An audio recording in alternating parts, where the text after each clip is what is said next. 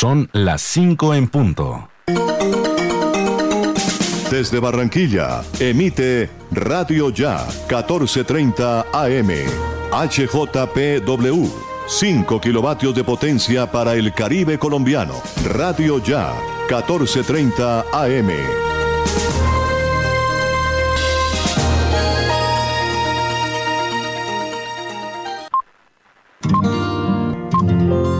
El siguiente programa es responsabilidad de sus realizadores.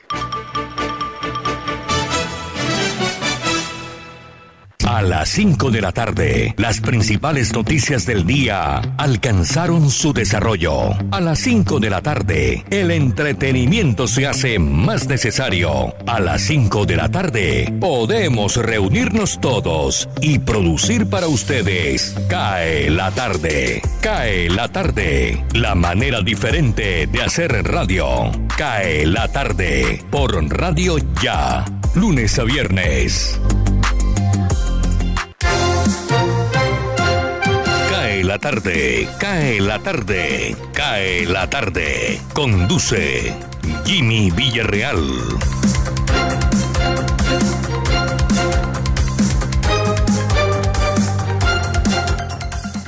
Bill Haley and his Comets.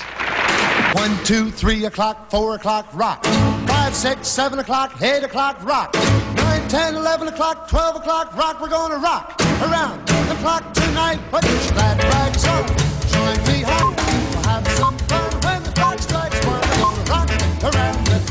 Hola, hola. Buenas tardes, ¿cómo están ustedes? Esperamos que bien, nosotros ya listos a acompañarles a partir de este momento, cuando se abre eh, las persianas de este club de las tardes en Radio Ya. Hoy es viernes 16 de julio, es el día 197 de este año, restando en nuestro almanaque un total de 168 días para que concluya el año 2021.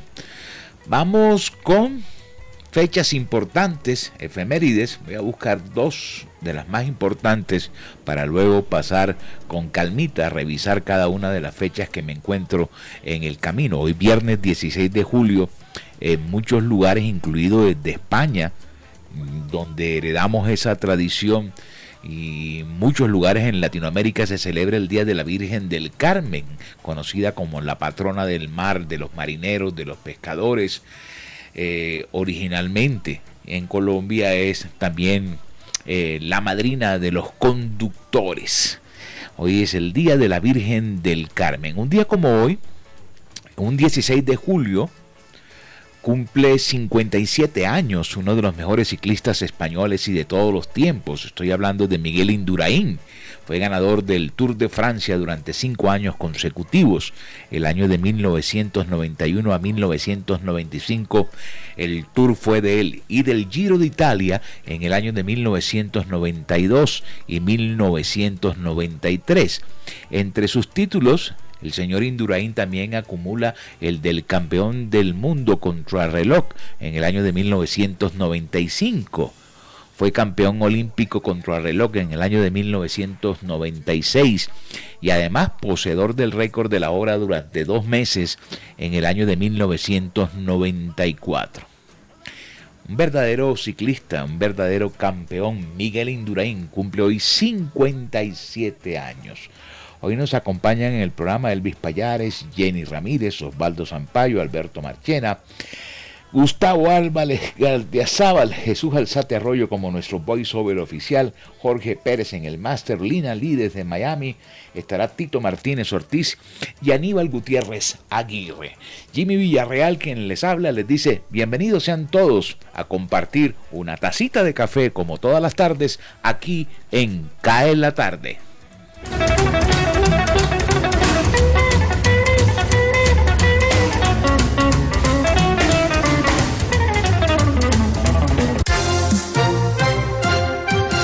Elvis Payares Matute. Atención. La ministra de Educación María Victoria Angulo destacó el buen avance en la vacunación contra el COVID-19 en los docentes y justificó la importancia del regreso a las aulas. Al menos el 85% de los maestros tiene una dosis de vacuna contra el COVID-19. Seguiremos defendiéndonos jurídicamente y argumentando que el regreso a clases presenciales es un derecho y es positivo, aseguró. Esa última declaración la hizo con relación a las tutelas que ha recibido el gobierno nacional en contra de regresar a las clases presenciales. Hasta el momento hemos dado respuesta a todos los procesos jurídicos que se han interpuesto. 12 de ellos ya se han fallado, dos favorables hacia el retorno escolar, sostuvo la funcionaria. Los motivos principales por los que se protesta en cada tutela, según la ministra, son que debe estar vacunada toda la población, es decir, los papás, los tíos, los parientes, los niños y toda Colombia para que puedan volver. Y el segundo motivo es que no hay recursos ni protocolos de bioseguridad ante los cuales contestamos en cada región. Atención Bogotá. El director de la Policía de Colombia, el general Jorge Luis Vargas, entregó nuevos detalles de la investigación que se adelanta por el crimen del presidente de Haití, Juvenel Moïse, el pasado 7 de julio en manos de exmilitares colombianos. Confirmó la identidad de quien dio la orden de asesinar al mandatario haitiano. Se trata de Joseph Félix Badio, exfuncionario del Ministerio de Justicia de Haití. Contó que, de acuerdo con las investigaciones, lograron establecer que el grupo de mercenarios se trasladan a una casa ubicada muy cerca de la residencia del presidente de Haití, donde se comete el crimen y al ingresar a la habitación le disparan varias veces a él y a su esposa. El presidente Duque sanciona la ley que reduce la jornada laboral en Colombia. El pasado 17 de junio el Congreso dijo sí al proyecto de ley que busca que los colombianos pasen de trabajar 48 horas semanales a 42. Esta iniciativa de reducir la jornada laboral la radicó en octubre de 2019 el expresidente Álvaro Uribe, quien en ese momento era senador por el Centro Democrático. Como paso siguiente, el presidente Iván Duque firmó hoy el texto, por lo que desde ya pasa a ser ley de la República. Atención, del 23 al 25 de julio, campaña de vacunación contra el COVID-19 para mujeres gestantes. El ministro de Salud, Fernando Ruiz Gómez, anunció desde Barranquilla hoy que del 23 al 25 de julio habrá en el país una gran campaña de vacunación contra el COVID-19 para mujeres gestantes. A este grupo, explicó el ministro, se les aplicará la vacuna de Pfizer que llegue la próxima semana, con la que se espera que arriben al país alrededor de 340 mil dosis. El ministro también indicó de otra parte que el gobierno nacional está gestionando la compra de más vacunas de Sinovac. Le pidió a las personas que tienen pendientes segundas dosis con este biológico que se acerquen a los puntos de vacunación para que completen su esquema. Agregó que también están a la espera de los últimos lotes de la vacuna de Pfizer contra el COVID-19. Santa Marta. Un incendio cuya causa concreta es materia de investigación por parte de las autoridades dejó en cenizas tres edificaciones en el turístico sector de Cabañas de Buritaca, ubicado en la troncal del Caribe vía La Guajira. La conflagración se presentó en horas de la mañana de hoy sin ocasionar pérdidas humanas, sino daños materiales en cuantías no establecidas aún. En las cabañas afectadas funcionaban una tienda y restaurantes. Las pérdidas son totales, dijo el director de la Oficina de Gestión de Riesgo y Cambio Climático, OGRIC, Jorge Lizarazo. Señaló que aunque una de las hipótesis sobre las causas fue el cortocircuito, toma fuerza la versión de que el incendio fue producto de un cohete o volador, lanzado por una persona durante el festejo de la Virgen del Carmen. Los techos de estos negocios son hechos en paja, por lo que se cree que esta última sería la hipótesis más cercana a la realidad de los hechos. El incendio fue atendido por personal del Cuerpo de Bomberos de Santa Marta, la Defensa Civil y el apoyo de la comunidad. Cae la tarde. Cae la tarde. Cae la tarde. La voz de América. Noticias del mundo.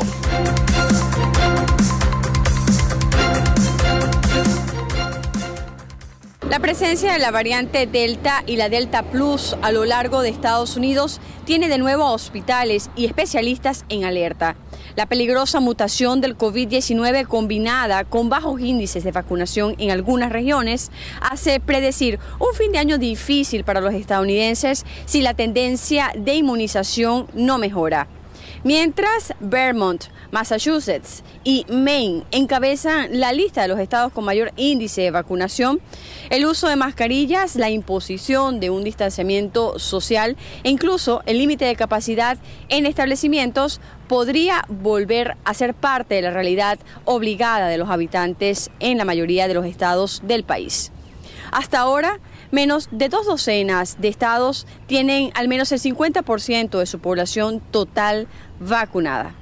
Por otro lado, legisladores demócratas y republicanos dieron a conocer el jueves una resolución bipartidista donde reafirman su apoyo al movimiento pro democracia en Cuba y exigen que el gobierno cubano rinda cuentas por la respuesta violenta contra los manifestantes que protagonizaron las protestas masivas en Cuba. De acuerdo con una nota de prensa emitida por el Congreso, la medida de carácter bicameral y bipartidista fue firmada por un total de 24 senadores y representantes de la Cámara Baja. En otras noticias, las autoridades en Florida adelantaron el jueves que la búsqueda de víctimas entre los escombros del edificio Champlain Sur en Surfside, que colapsó parcialmente el pasado 24 de junio, está llegando a su fin. De acuerdo con las autoridades del condado de Miami-Dade, hasta el jueves el número de muertos era de 97 con 8 desaparecidos. De los 97 se han identificado solo 90. Desde Washington, Sofía Pisani, Voz de América. Cae la tarde. Radio Tranquila. Bill Haley and his Comets. 1, 2, 3 o'clock, 4 o'clock, rock. 5, 6, 7 o'clock, 8 o'clock, rock. 9, 10, 11 o'clock, 12 o'clock, rock. We're going to rock around the clock tonight. Put your 5 de la tarde, minutos. Voy a colocar el tema del día para conversar con nuestros oyentes a través de nuestra línea de WhatsApp 319-355-5785. 319-355-5785. ¿Cuáles han sido las cosas que le han permitido superar en la primera parte de la pandemia el encierro y en este momento en que todo está abierto, eh, tolerar la pandemia misma? Pueden escribirnos y dejar sus mensajes a nuestra línea de WhatsApp 319-355-5785. Eh, Sigo leyendo las efemérides. Un 16 de julio en el año de 1935 instalaron el primer parquímetro de la historia en la ciudad de Oklahoma, en los Estados Unidos. En el año de 1965 se inaugura el túnel de Mont Blanc que une a Francia con Italia. En el año de 1969 despega la misión Apolo 11. Esta fue la tercera misión que llevaba seres humanos a la Luna y la primera en hacerles aterrizar en el satélite. En el año de 1979 el presidente iraquí Ahmed Hassan renunció a su cargo y fue reemplazado por Saddam Hussein, que no terminó muy bien, entre otras cosas. Miremos aquí, en el 2019 el expresidente peruano Alejandro Toledo fue detenido por la policía norteamericana, iniciando así el proceso de extradición en su contra por el caso de Odebrecht. Miremos quién nació un día como hoy, en el año de 1952, Stuart Copeland, músico norteamericano, fundador y baterista de la banda The Police. Miguel Indurain, como lo dijimos al principio de nuestro programa, el famoso ciclista español. Y miremos quién murió un día como hoy, un 16 de julio. Nicolás Guillén, poeta cubano, en el año de 1989. Y 10 años después, en 1999, murió John Fitzgerald Kennedy Jr., el hijo del famoso presidente asesinado de los Estados Unidos, John John, periodista norteamericano, hijo del expresidente eh, John Fitzgerald Kennedy. Un día como hoy también murió Azúcar Celia Cruz Martínez en el 2003. Celia Cruz, cantante cubana. Y murió también en el 2012 John Lord, cantautor y pianista británico de la banda Deep Purple. Lo recordamos en el día de hoy. Hoy es el día de la Señora del Carmen, de la Virgen del Carmen. Pero ojo, no se puede celebrar una serie de, eh, de decretos a lo largo y ancho de la costa caribe colombiana por el COVID-19. Si quiere enterarse de los decretos, están publicados allí en la página web de la emisora www.radioya.co. 5-15 minutos, cae la tarde. Cae la tarde. Cae la tarde. Cae la tarde. Osvaldo Zampayo y Jenny Ramírez con los personajes.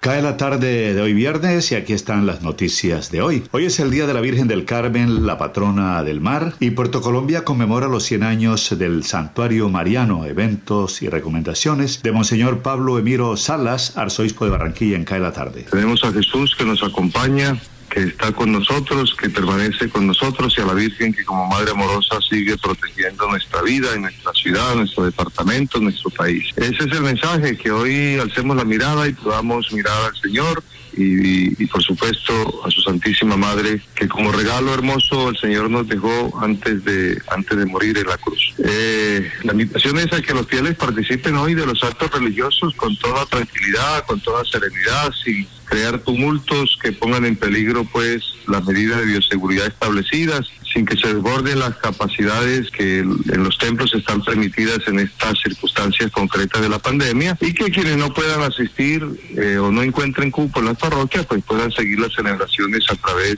de la forma en que lo hacemos por las redes sociales. El arzobispo de Barranquilla, Monseñor Pablo Emiro Salas, también nos habló de cómo se prepara la catedratón para este año. Ya estamos preparando catedratón, ya hemos hecho la presentación de catedratón al presbiterio, lo hicimos en el día ah, del el día martes. Hoy precisamente tenemos la primera reunión con los dinamizadores parroquiales. Este, y bueno, estamos muy entusiasmados con este catedratón 2021 que cumple 18 años, la mayoría de edad. Eh, y, esperamos pues que esta celebración de catedratón vaya incentivando la corresponsabilidad y la participación de los fieles en torno a las necesidades de su iglesia. Fue cogido el lote para erigir la nueva iglesia del sector de Villa Campestre en Puerto Colombia. ¿En cuánto tiempo estaría lista, Monseñor Pablo Emiro Salas?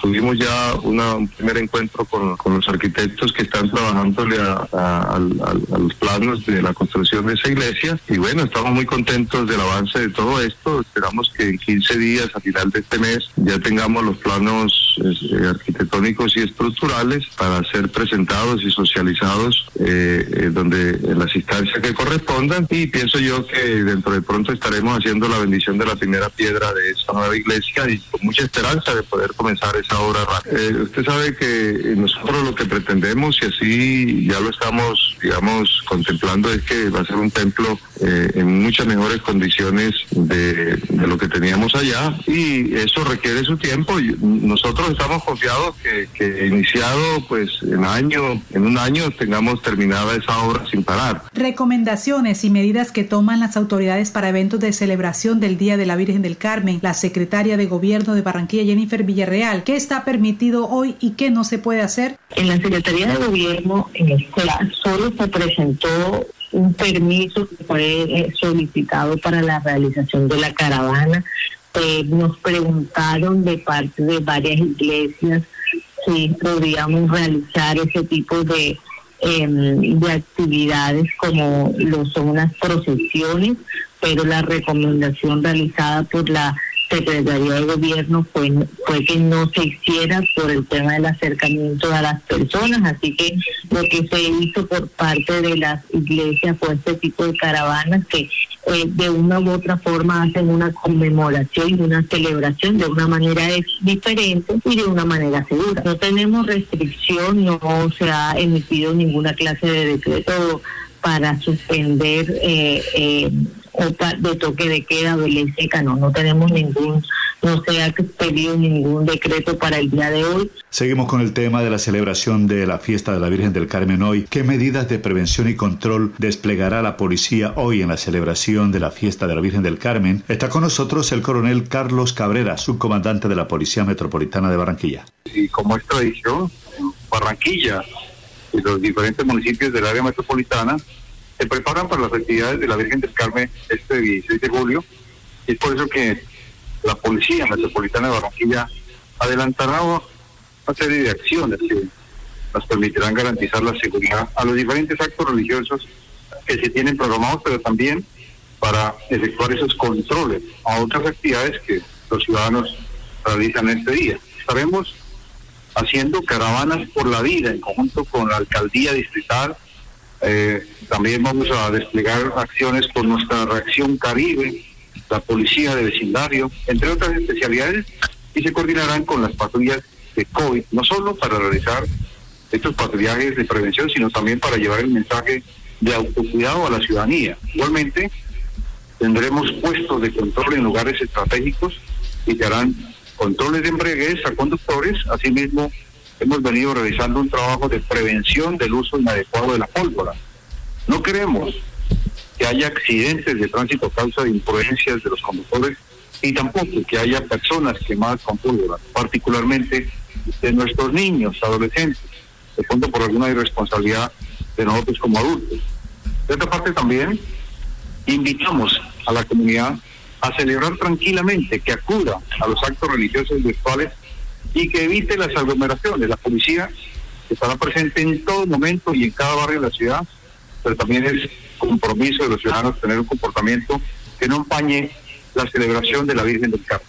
Gracias al coronel Cabrera. Pasemos a la información de la salud. Barranquilla está preparada para realizar vacunación masiva, pero hay que contar con los biológicos suficientes, señala el secretario de Salud, Humberto Mendoza. Yo creo que todavía el país no tiene la disponibilidad de vacunas que garantice que se pueda hacer una vacunación masiva en grandes centros urbanos. Seguiremos avanzando en municipios como los que tenemos en el departamento del Atlántico, que tienen menos de 100 mil habitantes, eso sí es una muy buena oportunidad nuestra y nos ayuda a Barranquilla porque al final nosotros atendemos todo el departamento. Eso va a ser eh, también un beneficio en general en el país y esperar a que podamos tener un número de eh, dosis disponibles suficientes para llegar y abrir y tener vacunación masiva en grandes centros urbanos como la ciudad sí se podría por el volumen de puestos de vacunación, capacidad instalada, pero no se podría por el tema de dosis suficiente. El secretario de Salud Pública de Barranquilla, Humberto Mendoza, también eh, se refiere a las cifras de vacunación, la inmunidad de rebaño y a los horarios de vacunación en este fin de semana. 18 a 34 años con comorbilidades, 35 en adelante sin comorbilidades, todos sin agendamiento, es decir, acercarse solamente a los más de 75 puntos de vacunación. Las jornadas van a ir el fin del sábado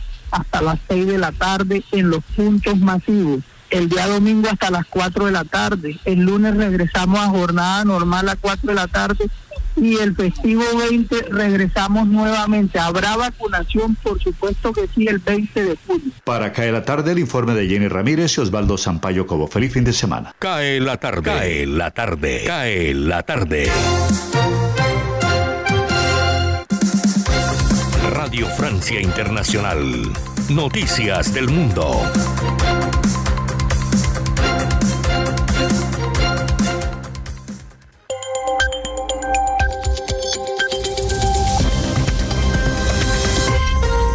Bienvenidos a la sintonía de Radio Francia Internacional en este viernes 16 de julio. Tres minutos de noticias con Mathieu Duxamy en los controles. Lucía Valentín. Catastróficas inundaciones en el corazón de Europa. Al menos 126 personas han muerto y más de 1.300 están desaparecidas tras el paso de un temporal que ha dejado precipitaciones récord en Luxemburgo, Holanda, Bélgica y sobre todo en Alemania, donde el Rin se ha desbordado y se han producido grandes deslaves. En el estado de Renania-Palatinato, en Arbeiler, uno de los más afectados por las crecidas, vive Sara Gómez. Estamos un poco en shock, la verdad. Eh, por la noche a la una de la mañana empezamos a oír trajín pues, de escaleras para arriba y para abajo. Habían desalojado a toda la gente de los bajos. Los bajos han quedado completamente inundados. Los contadores están debajo del agua, entonces estábamos sin luz y sin agua. Nuestros coches se los ha llevado la riada y mucha gente está desaparecida terrible. O sea, parece que ha pasado un huracán, está todo destrozado. Aquí en Francia ha sido formalmente inculpado el ministro de Justicia con el cargo de presunto conflicto de intereses. Eric Dupont-Moretti está acusado de haber utilizado su cargo actual para resolver presuntos asuntos de su época de célebre y polémico abogado. Dupont-Moretti se convierte así en el primer ministro de la justicia francés en ser imputado estando en el cargo. El presidente de Cuba, Miguel Díaz Canel, acaba de decir en Twitter que Estados Unidos ha fracasado en su empeño de destruir a Cuba, un mensaje publicado un día después de que el presidente estadounidense Joe Biden calificara a Cuba como un Estado fallido que reprime a sus ciudadanos, en referencia a la represión de las inéditas protestas del 11 y 12 de julio. En Siberia encontraron con vida a las 18 personas a bordo de un avión que había desaparecido horas antes de los radares y luego fue localizado tras haber tenido que realizar un aterrizaje de emergencia. Precisamente el canciller ruso Sergei Lavrov calificó de fracaso la misión estadounidense en Afganistán a menos de dos meses del retiro de las tropas extranjeras del país. Lavrov considera que el rápido deterioro de la situación en Afganistán y la recuperación del terreno por parte de los talibanes es una consecuencia directa de la retirada precipitada de la OTAN y de las tropas estadounidenses.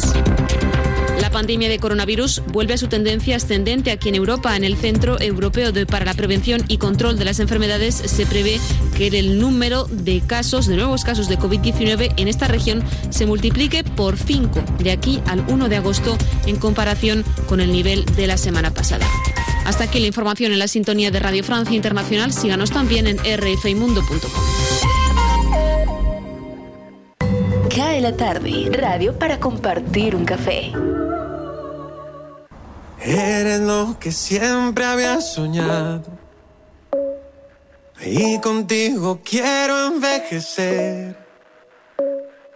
Eso te diría si pudiera. Pero no puedo porque estás junto a él.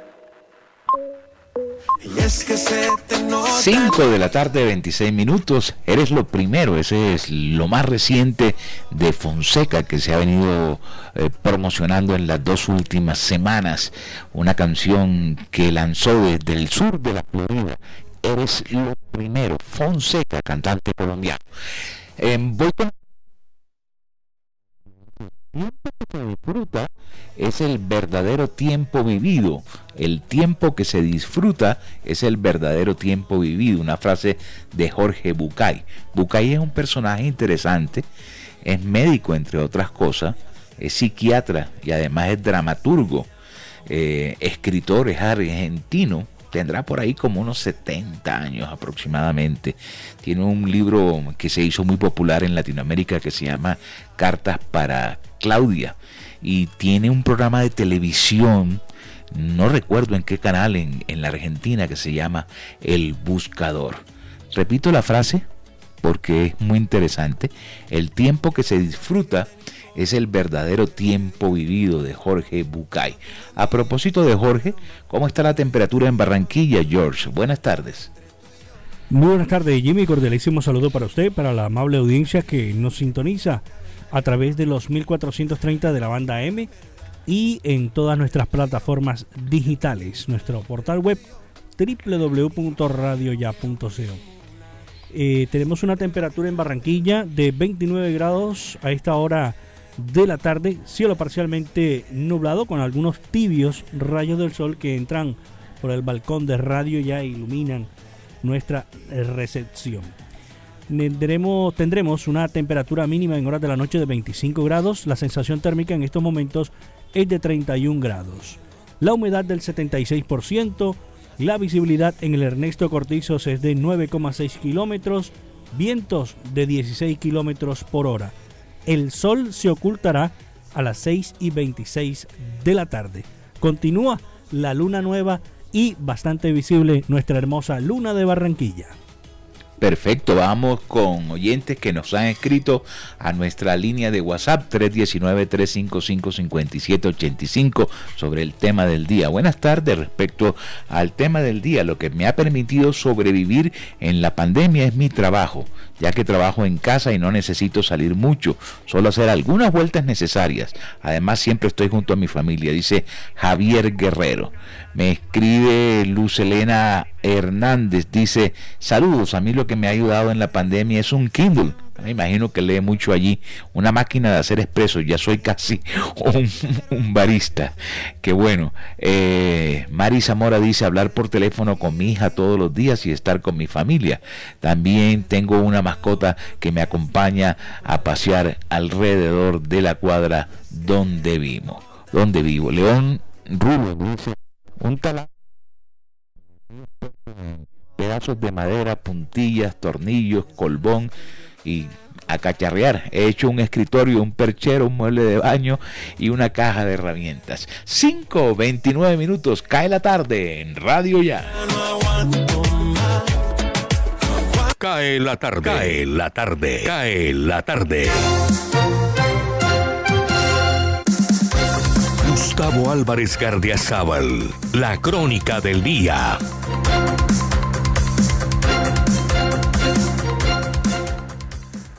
Hoy, Día de la Virgen del Carmen, tan celebrado por millones de católicos colombianos, quiero recordar a una mujer que seguramente aspirará que alguien le tienda el escapulario con que la del Carmen disque sacaba a las almas del purgatorio. Y la traigo al recuerdo porque aunque ni usted ni el gobierno del señor Duque lo crean, la monja franciscana Sor Gloria Narváez, secuestrada desde el 2017 en Malí, está viva y ha hecho llegar a su familia en Pasto señales de supervivencia a través de la Cruz Roja Internacional. Según la patética cartica escrita desde su cautiverio y que hizo conocer su hermano la semana pasada, Sor Gloria fue trasladada desde el comando original de yihadistas que la secuestró a otro campamento diferente, pero también yihadista. En Malí han ocurrido muchos cambios políticos y militares durante los últimos cinco años. Hubo golpe de Estado, cambiaron al presidente y el gobierno está en manos de los militares. Uno de los secuestrados junto con ella el presidente del más poderoso partido político de ese país, fue liberado hace un año y aunque tres meses después murió de COVID, alcanzó a dar cuenta de la supervivencia de la monjita colombiana. Una cooperante francesa que dijo haberse convertido al Islam y que estaba junto con Sor Gloria en el mismo campamento, fue negociada con ayuda del gobierno de Macron. Por ella al salir libre, volvimos a saber que nuestra monja estaba viva. En Colombia, entre tanto, no se conocía de gestión alguna hasta ese mismo día que se reveló la escueta y dolorosa cartica de la monja y el hermano confirmó que el Gaula había despachado tres hombres a Malí cuando Santos era presidente y andaban tras la pista pero que cuando llegó Duque los hizo venir y el trabajo adelantado se perdió. Tampoco sabemos de las gestiones que haya podido hacer el Vaticano. Y como Sor Gloria Narváez es mujer, es monja y es pastusa, su secuestro y las gestiones para liberarla han pasado al cuarto del olvido. Sé que las franciscanas del convento de Maridías, la casa matriz de estas monjas, no la han abandonado en sus oraciones. Pero en estos tiempos de los algoritmos, rezar y montar cadenas de oración es como si saliéramos a pasear un dinosaurio. Y como ni los movimientos feministas, ni la corrompida burocracia vaticana, y ni la panérmica Cancillería colombiana se mueven para volver noticia la tragedia de la monjita, ella, allá en el desértico territorio de Malí, espera que algún día alguien gestione su libertad o le ofrezca el escapulario de la Virgen del Carmen para salir de su purgatorio. Muchas gracias.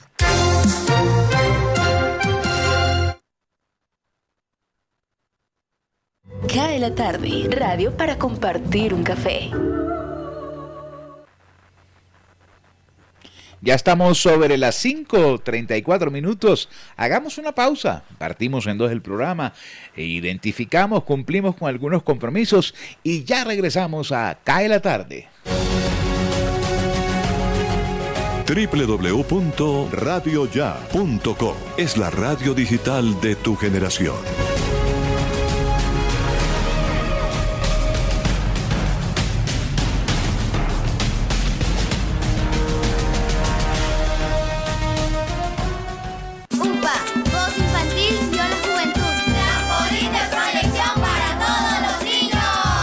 La Unidad Porteña de Aprendizaje UPA, formalización del proceso Voz Infantil o la Juventud en Puerto Colombia, es una institución educativa con énfasis en comunicación y orientada por una filosofía mariana carmelita. Contamos con capilla, emisora virtual y el único observatorio astronómico de la región Caribe. Para mayores informes, comuníquese al teléfono 309-9312 o al 318-3037-246. La Unidad Porteña de Aprendizaje UPA está ubicada en la calle 4A, número 1328, en Puerto Colombia. Unidad Porteña de Aprendizaje UPA, un proyecto de amor.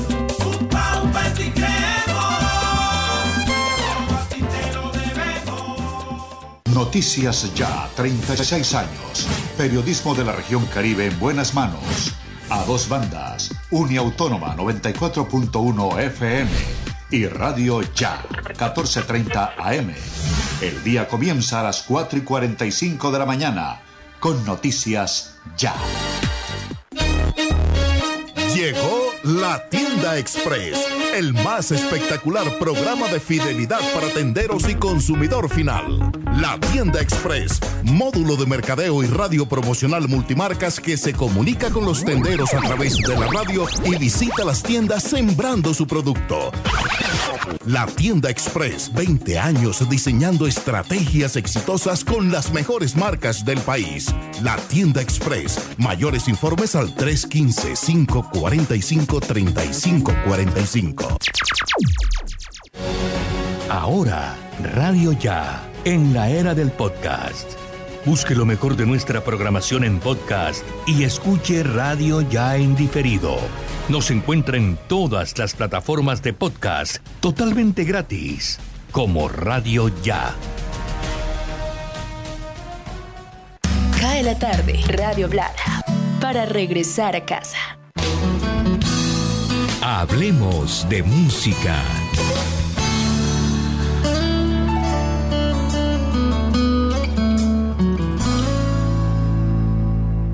Sin haberse estrenado, No me esperes, el último sencillo de Shakira, ya tenía más de 30.000 me gusta y 3.000 comentarios en su canal oficial de YouTube.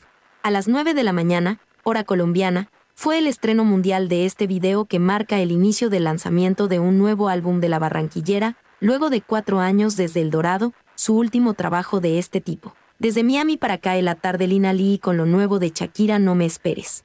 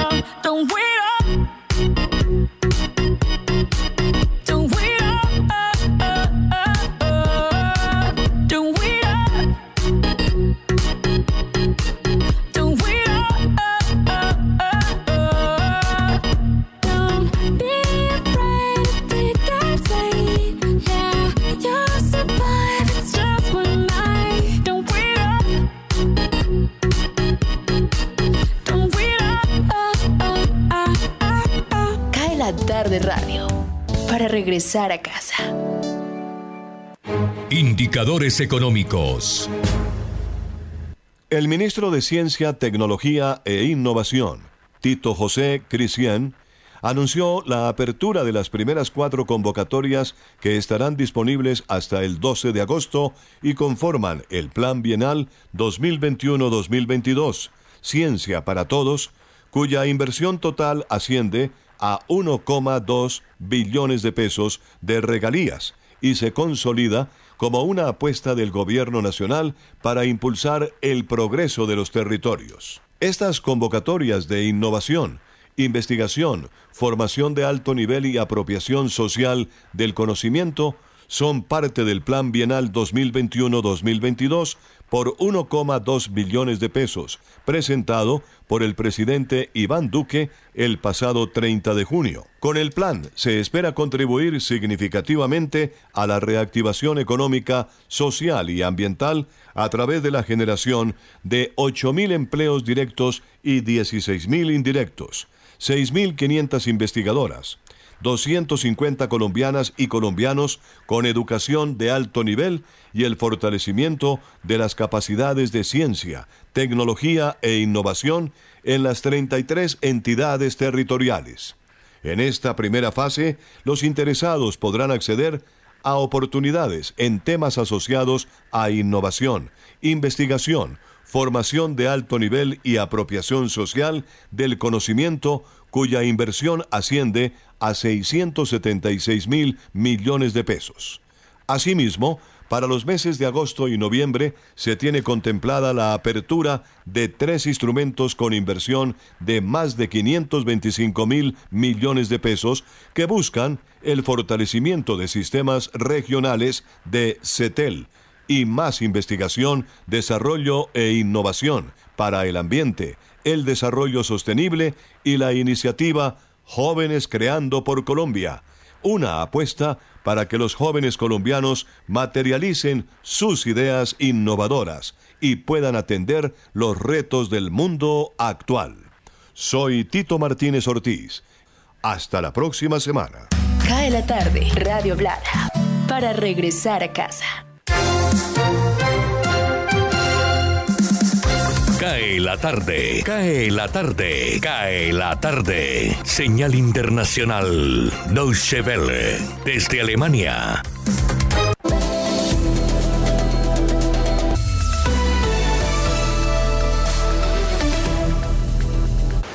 En Alemania ya son más de 100 los fallecidos por las inundaciones en las regiones de Renania-Palatinado y Renania del Norte-Westfalia, en el oeste del país.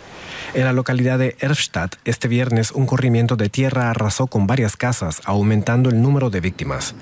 Las autoridades estiman que hay unas 1.300 personas cuyo paradero se desconoce, aunque esperan que muchas estén tan solo incomunicadas, pues varias torres de telefonía y del tendido eléctrico fueron dañadas. También numerosas carreteras y vías férreas han quedado total o parcialmente inhabilitadas. El Ministerio de Defensa alemán ha declarado el estado de catástrofe. Durante su visita a Washington, la canciller alemana Angela Merkel aseguró en una breve rueda de prensa que dará todo su apoyo a los afectados por las inundaciones en el país. La canciller fue recibida este jueves en la Casa Blanca por el presidente estadounidense Joe Biden. Durante su encuentro, ambos líderes intentaron limar asperezas en torno al gasoducto que conectará a Rusia con Alemania y debatieron sobre la situación en Haití y acerca de las relaciones con China y Rusia, entre otros temas.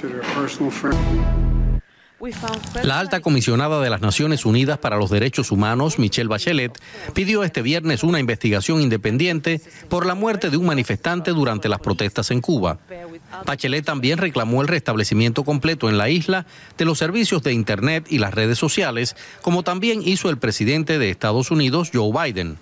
Por su parte, la congresista de Nueva York, Alexandria Ocasio Cortés, expresó su apoyo a los manifestantes y criticó a Biden por su defensa del embargo a Cuba, que definió como absurda e intencionadamente cruel. En Sudáfrica son ya 117 las personas fallecidas en las protestas y saqueos de los últimos días. Otras 2.000 habrían sido detenidas según el gobierno. El presidente del país, Cyril Ramaphosa, ha asegurado que los disturbios fueron instigados. El ejército está apoyando a la policía para intentar restablecer el orden. Aunque en algunas zonas la violencia ha disminuido, la provincia sudoriental de KwaZulu, región natal del ahora encarcelado expresidente Jacob Zuma, sigue siendo volátil. En Tokio, un brote de COVID-19 ha despertado nuevas preocupaciones por el incremento en la tasa de infecciones a solo una semana de que arranquen los Juegos Olímpicos.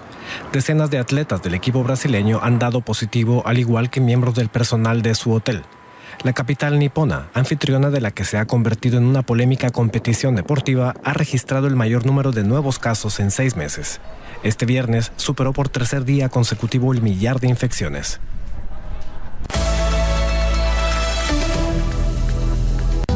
la tarde radio para regresar a casa.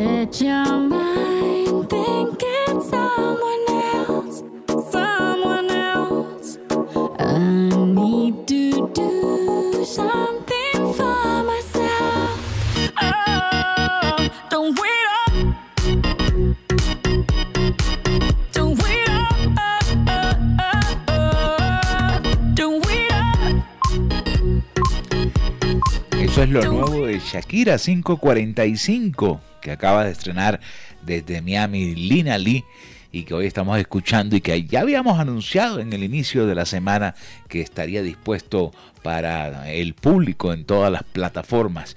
Eh, a propósito, el video está publicado en nuestra página web www.radioya.co. Pueden ingresar y pueden ver allí el video que fue grabado en España, entre otras cosas. Vamos con oyentes a través del 319-355-5785, nuestra cuenta de Twitter, sobre el tema del día. ¿Cuáles han sido las cosas que le han permitido superar el encierro, la pandemia, en fin? Nos escribe Betsy Espinosa, dice, eh, definitivamente el amor, la compañía y el sostén de mi familia y mis verdaderos amigos, además de usar el tapabocas, el gel desinfectante, eh, guardar la distancia entre persona y persona y evitar las aglomeraciones. León García dice, la familia, la fe y el trabajo. Eh, Dora Nieto, eh, permitieron, me suena a que la pandemia terminó, don Jimmy. La pandemia sigue viva, estamos de acuerdo, mi estimada Dora, pero hay cosas que, le, que me permitieron estar eh, todavía eh, en casa sin estresarme, la radio en especial, eh, sobre todo en las horas de la tarde. Bueno, ojalá este programa haya servido de bálsamo para las personas que se quedan en casa y no salen por problemas de salud, por tratar de cuidarse o porque tienen personas mayores a su alrededor y evitan eh, estar en la calle. Estamos sobre las 5.47, avanzamos en Cae la tarde en Radio Ya.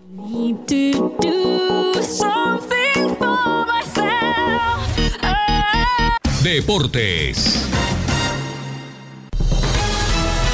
Bienvenidos estimados oyentes a Deportivo Internacional de la Voz de América. Henry Llanos les informa. En el torneo de Copa Oro, Daryl Dyke logró un par de tantos y provocó un autogol el jueves para ayudar a la goleada que Estados Unidos le propinó a Martinica por 6-1, asegurando un puesto en los cuartos de final de la Copa de Oro. Miles Robinson, Jassy Sards y Nicolas Giocaccini marcaron también por los locales que arrollaron pese a alinear a jugadores que no han figurado entre los titulares durante la gestión del estratega Greg Berhalter. En el primer partido de la doble cartelera en el Sporting Park, Canadá vapuleó 4-1 a Haití para clasificarse también. Es líder del Grupo B por el criterio de goles anotados. Enfrentará a Estados Unidos el domingo para determinar cuál de las selecciones avanza como líder. Estados Unidos ha mejorado a 37 victorias, 4 empates y un tropiezo en las fases de grupo de la Copa Oro.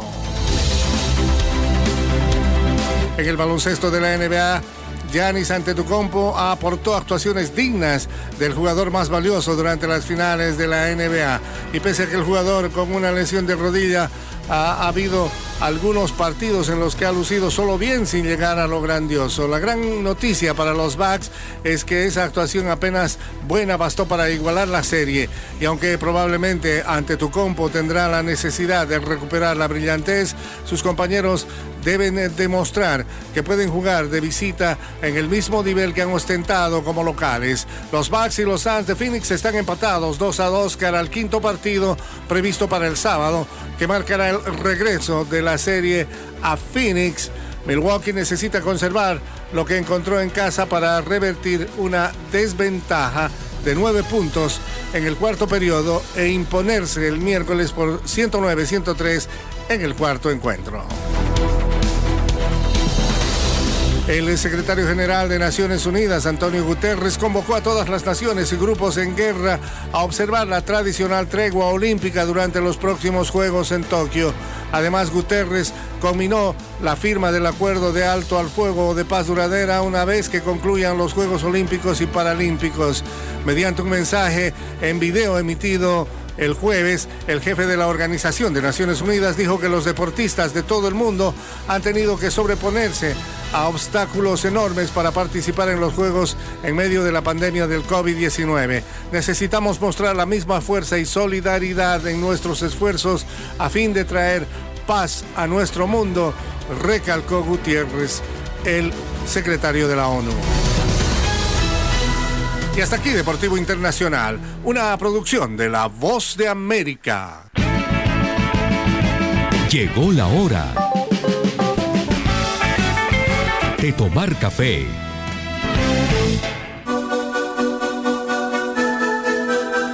El canto de sirena de Richard Branson.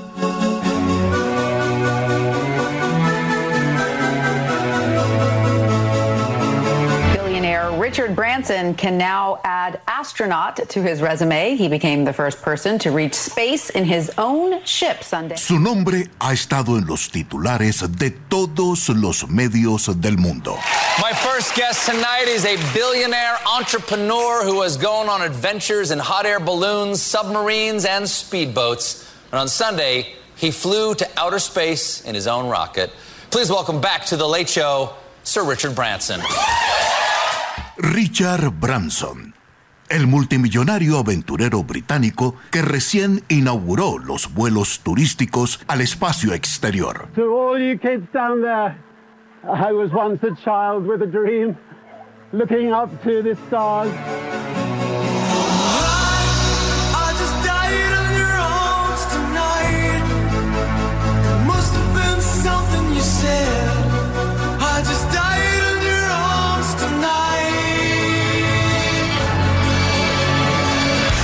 Branson es el director de Virgin Group, un conglomerado de empresas que cubre sectores desde el turismo hasta el aeroespacial. Y de todas sus riesgosas aventuras, tanto personales como financieras, de la que poco se habla es de Siren Records, la pequeña discográfica con la que inició su imperio económico.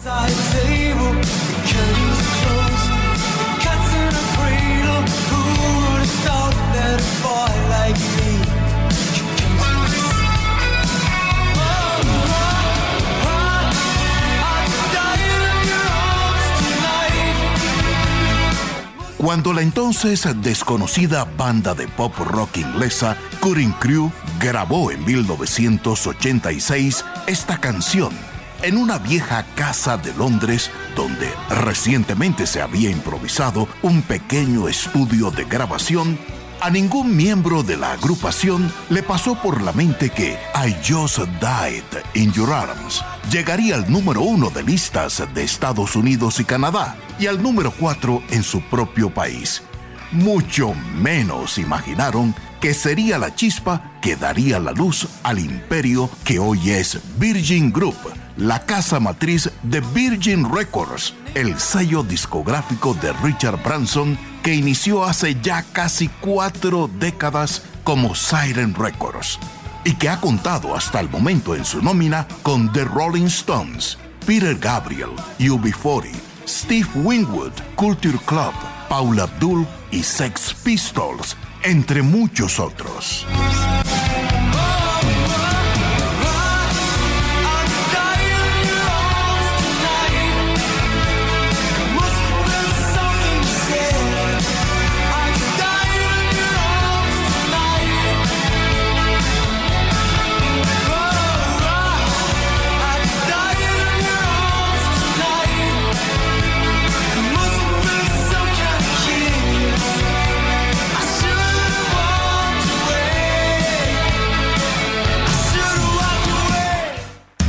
La tarde, Radio Blada, para regresar a casa.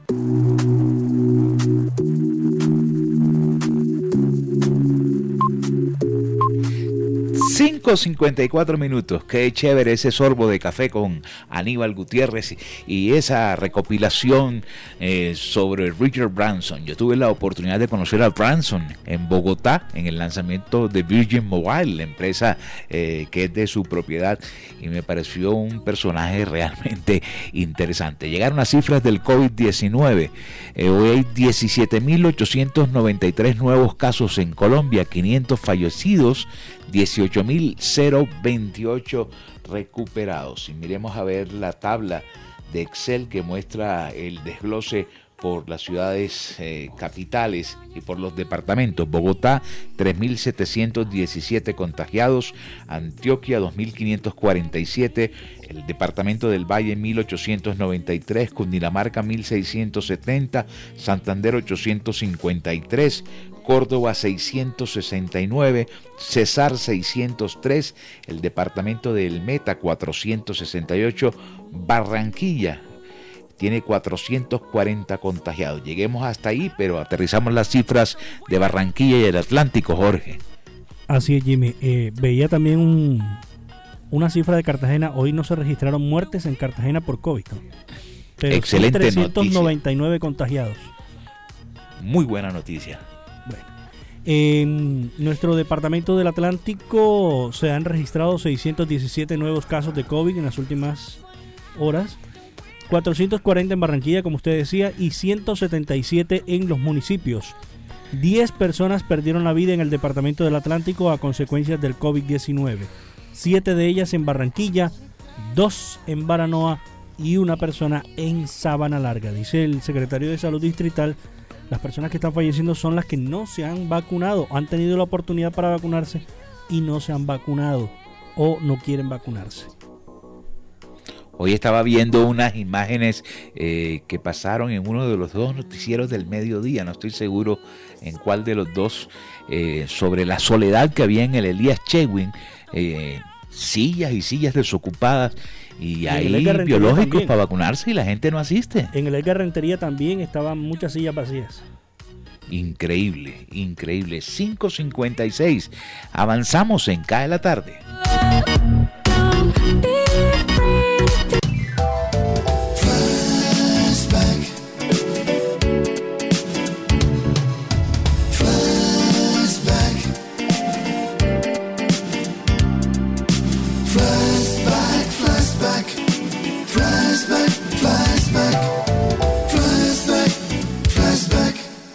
Un día como hoy, exactamente un 16 de julio del año 2003, murió una de las grandes figuras de la música salsa y tropical en el mundo, la guarachera de Cuba, Celia Cruz. Murió a los 77 años de edad. Esa negrita que va caminando, esa negrita tiene su tumbao. Y cuando la gente la va mirando, ella baila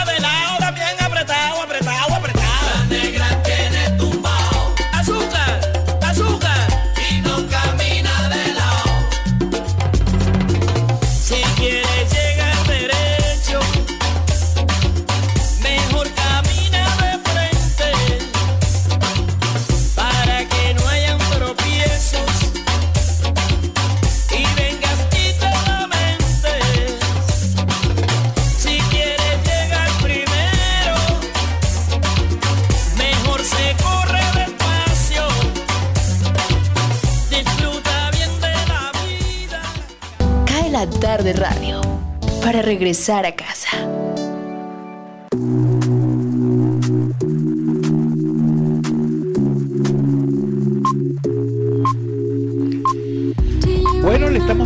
A las 6 de la tarde. Se nos agotó el tiempo, se nos agotó la semana. Regresamos, Dios mediante, el próximo lunes a compartir con ustedes Cae la tarde aquí en Radio Ya 1430 AM, en simultánea por www.radioya.co y nos retransmite la consentida estéreo.com. ¿Cómo ha estado el movimiento de, de, de rumba en día de Virgen del Carmen? Tú que estás ahí más cerca de, de la bulla en la 43. Por acá todo quieto. Quieto en primera. Quieto, nos imaginamos que el suroccidente, suroriente, área metropolitana deben estar los turbos prendidos. Me imagino. Ojo, ah, el virus no se ha ido. El virus no se ha ido. Jorge, buen fin de semana, hermano. Igualmente, Jimmy. Regresaremos el lunes. La próxima esperamos hacerlo mucho mejor. Feliz noche.